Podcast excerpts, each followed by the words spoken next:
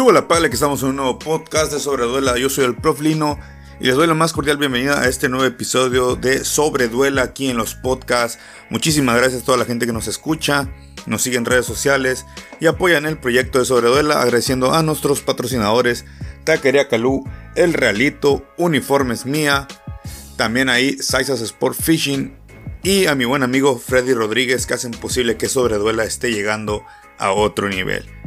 El día de hoy eh, no voy a hablar de un tema local, de jugadores locales, ni 3x3, nada parecido. Yo creo que el podcast de hoy se merece un trato especial, un cariño muy significativo. Son jugadores que yo viví, que los vi toda su carrera. Fueron jugadores que inspiraron a muchas generaciones. Otro básquetbol les tocó un poco la era de Michael Jordan, de Charles Barkley, jugadores de los 90 eh, jugadores que a la postre en los 2000 eh, tomarían la estafeta de ser la nueva generación de, la NBA y que hoy en día se encuentran ya en el Salón de la Fama. Esos tres jugadores son ni más ni menos que Kevin Garnett, Tim Duncan y el fallecido ya Kobe Bryant que se encuentra en el cielo. Sin duda alguna iban a llegar estos tres grandes jugadores al Salón de la Fama tarde o que temprano. Tuvieron una gran carrera. Eh, puedo decir que tal vez no es que hayan dominado como Michael Jordan, Magic, Will Chamberlain, Bill Russell, eh, Karim Abdul-Jabbar, pero no podemos hacerlos menos. Jugadores que ganaron títulos, ganaron premios, cargaron a sus equipos, jugaron buen básquetbol, entendieron el significado de la NBA. Algunos ganaron, Kobe y, y Kevin Garnett ganaron medallas de oro con Estados Unidos. Tim Duncan si bien no le tocó probar las mieles de, del oro en, las Olimpiadas, representó a Estados Unidos. Y es que vaya, Kevin Garnett llegó del draft en 1995, oriundo de Farragut, Chicago, y fue de los que no pisó la, la universidad Kevin Garnett. A la postre llegaría Kobe, que también no jugaría eh, colegial universitario. Él jugaría eh, ni más ni menos que de la prepa saltaría, perdón, a lo que es la, NBA. Ahorita les digo de qué preparatoria llegó Kobe, andaba por aquí.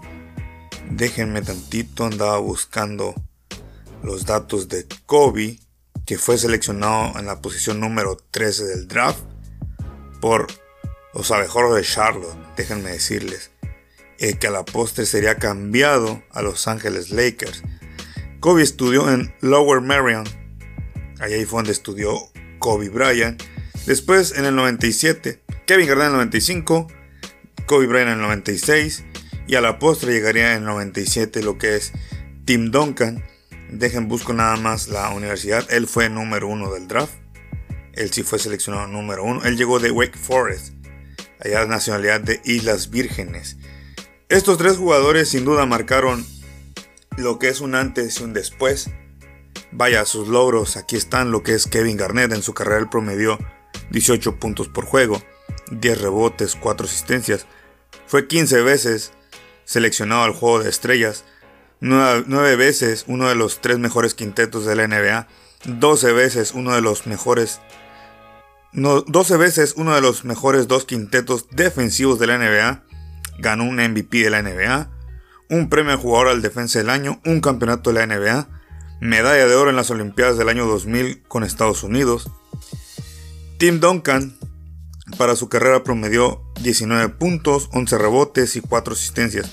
Fue seleccionado 15 veces al Juego de Estrellas, 15 veces uno de los tres mejores quintetos de la NBA, 15 veces uno de los mejores dos quintetos defensivos de la NBA, fue nombrado novato del año, ganó dos MVP de la NBA, 5 campeonatos de la NBA, 3 MVP de la final de la NBA, medalla de bronce, como les había mencionado, él perdió en, las Olimpiadas con Estados Unidos en el 2004. Y ahora cerramos aquí este, estos promedios con Kobe Bryant, que promedió 25 puntos por juego, 5 rebotes por juego, 5 asistencias por juego. Fue seleccionado 18 veces al Juego de las Estrellas, 15 veces uno de los mejores 3 quintetos de la NBA, 12 veces uno de los dos mejores quintetos defensivos. Ganó un MVP de la NBA. Mm, tengo mis dudas, creo que ganó un poco más. 5 campeonatos, de la NBA y dos MVP de la final de la NBA. Tres los ganó Shaq. Dos medallas de oro de baloncesto con Estados Unidos en las Olimpiadas del 2008 y 2012, que fueron los equipos encargados en regresarle la gloria a Estados Unidos en la justa olímpica. Kevin Garnett, ¿qué puedo yo decir de Kevin Garnett? Antes de continuar, quiero invitarlos a que se suscriban al canal de YouTube de Sobreduela, activen la campana de notificaciones, denle like a los videos, compártanlos para llegar a más personas, síganos en Spotify, Anchor FM, Apple Podcast, Google Podcast, iBox, saludos a toda la gente de España, en Instagram, en todas nuestras redes sociales los invitamos a que nos sigan. Continuando con el podcast de estos tres grandes de el Salón de la Fama, quiero decirles que hay un dato curioso y es que hubo un mexicano que enfrentó a los tres y es ni más ni menos que Eduardo Nájera. Le tocó jugar contra los tres. ¿Con quién tuvo más pique personal Eduardo Nájera, al quien le mandamos un saludo? Pues ni más ni menos que contra Kevin Garnett cuando estaban los vaqueros de Dallas. Ahí estuvo Nájera y Kevin Garnett. Yo recuerdo que los pasaban por TV Azteca los juegos y se decían muchas palabras entre ellos. Nájera tenía una defensa pegajosa, estorbosa, que no le agradaba a Kevin Garnett. Y ustedes saben que la NBA, un defensivo difícilmente brilla. No, no digo que no sea valorado, simplemente que el espectáculo son los jugadores que encestan puntos. Entonces, cuando Nájera defendía a Garnett, pues era bastante incómodo. Eso es un dato que les quería mencionar, que sí hubo un mexicano que enfrentó a los tres. Ahora, continuando con, el podcast. Bueno, Garnett fue un jugador explosivo, fue jugador franquicia de los Timberwolves, de los Minnesota Timberwolves. Estuvo ahí siempre. Se buscó siempre que Kevin Garnett tuviera un equipo competitivo y que pudiera llevarlos eh, a las finales de NBA. Nunca lo logró. En su mejor temporada llegaron a finales de conferencia. Llegó a enfrentarse pues, en el mejor momento a Los Ángeles Lakers contra Shaq, Kobe Bryant, Phil Jackson. Era prácticamente imposible. Pese a eso, Garnett plantó cara, los Minnesota Timberwolves también, mas no fue suficiente. Siempre fue un jugador espectáculo, un jugador muy explosivo, muy temperamental. Hablaba mucha basura a la hora de estar jugando, te buscaba intimidar, pero siempre fue ese líder en la cancha, dentro y fuera de los Timberwolves. Pasó a la postre a los Boston Celtics, donde jugó al lado de Paul Pierce, eh, Ray Allen, también de Ryan Rondo, y lograron el ansiado título con los Boston Celtics. Y es así como se reúne y empieza el parteaguas, yo creo, de la famosa era de los super equipos. O cuando se empezaba a renombrar. Y fue un equipo que pudo haber ganado más, no fue lo esperado. Porque también ya los años pasaban, no pasan en balde. Empezó a envejecer ese equipo. Se trasladó a los Brooklyn Nets, donde también jugó con Jason Terry, eh, Ray Allen, Mm, dieron pelea, tampoco lograron llegar a finales de la NBA. Tim Duncan muy diferente. Tim Duncan llegó a ser dirigido por Greg Popovich, uno, un entrenador aún de la vieja escuela que está activo. Logró ganar cinco campeonatos con San Antonio. Llegó a formar, a formar dupla con David Robinson, que fue otro, fueron apodados las Torres Gemelas. Hicieron buena dupla en esa temporada del 98-99, cuando fue la huelga de la NBA, que jugaron menos de la mitad o poco más de la mitad de los juegos, los Spurs se coronaron campeones.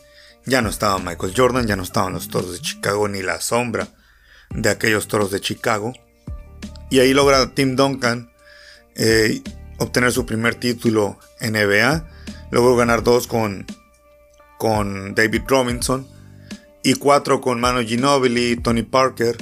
Le dieron su primer barrida a LeBron James. Después ganaría otros campeonatos. Y así seguiría Tim Duncan. Fue al juego de estrellas. No era un jugador que diera un showtime como Kobe, Chris Webber, eh, incluso Gary Payton, entre otros jugadores. Pero siempre supo manejar su juego, ese tiro de media al tablero, eh, facilitar a los jugadores entender el, sistema de Greg Popovich, aceptar a Greg Popovich como entrenador y fue un jugador leal, no jugó en otro equipo, jugó siempre en San Antonio, supo cuándo irse, Supo convencer a David Robinson para jugar otra temporada y lograr otro campeonato. Fue un jugador sencillo, carismático, competitivo y siempre a la orden de la franquicia de Greg Popovich. Y el más parecido a Michael Jordan, que es extraño que Kobe, siendo lo más parecido a Michael Jordan en juego, mentalidad y todo eso, no entre en el tema del mejor jugador de todos los tiempos. Eh, en paz descanse el buen Kobe, llegó en el 96, tampoco fue a la universidad, llegó a Charlotte, fue cambiado a Los Ángeles Lakers. Kobe iba a ser el, era el cambio de Eddie Jones, un jugador ya veterano. Eh, sus primeros años Kobe no fue, no fueron fáciles para Kobe. Eh, pues venía de la prepa, ya lo comparaban con Michael Jordan. Le tocó enfrentar a Michael Jordan. Jordan y él fueron grandes amigos. Eh, Kobe lo admiraba, lo acaba de decir hace poco cuando introdujo Michael a, Kobe al, Salón de la Fama. Eh, se lo dice su esposa, que, que Kobe admiraba mucho y respetaba y quería mucho a Michael Jordan. Fue su inspiración. Se intercambiaban consejos.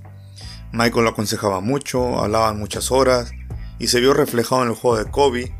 Fue un jugador que ganó un 3P con Shaquille O'Neal y Phil Jackson, que si bien fue, fue complicado para Phil Jackson dirigir a Kobe Bryant, no fue tan sencillo. Así que eh, logró títulos, logró ser representante de Estados Unidos. Creo que sí dominó el juego en su posición.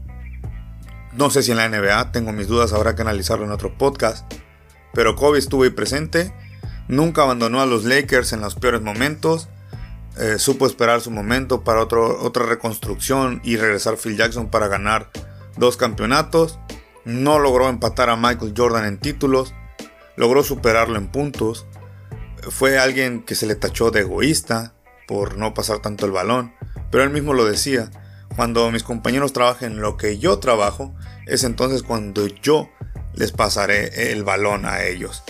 Y era entendible, si bien aceptó muchas cosas de Michael Jordan, algunas no todo, obviamente Kobe le puso su toque, cerró, nos hubiese gustado que cerrara con un título más, eh, no fue posible, pero su último partido fue memorable, 60 puntos, el Staples Center a reventar, la despedida de Kobe en cada estadio era increíble, ya el cuerpo no le respondió esa carta con la que se despidió de, del básquetbol.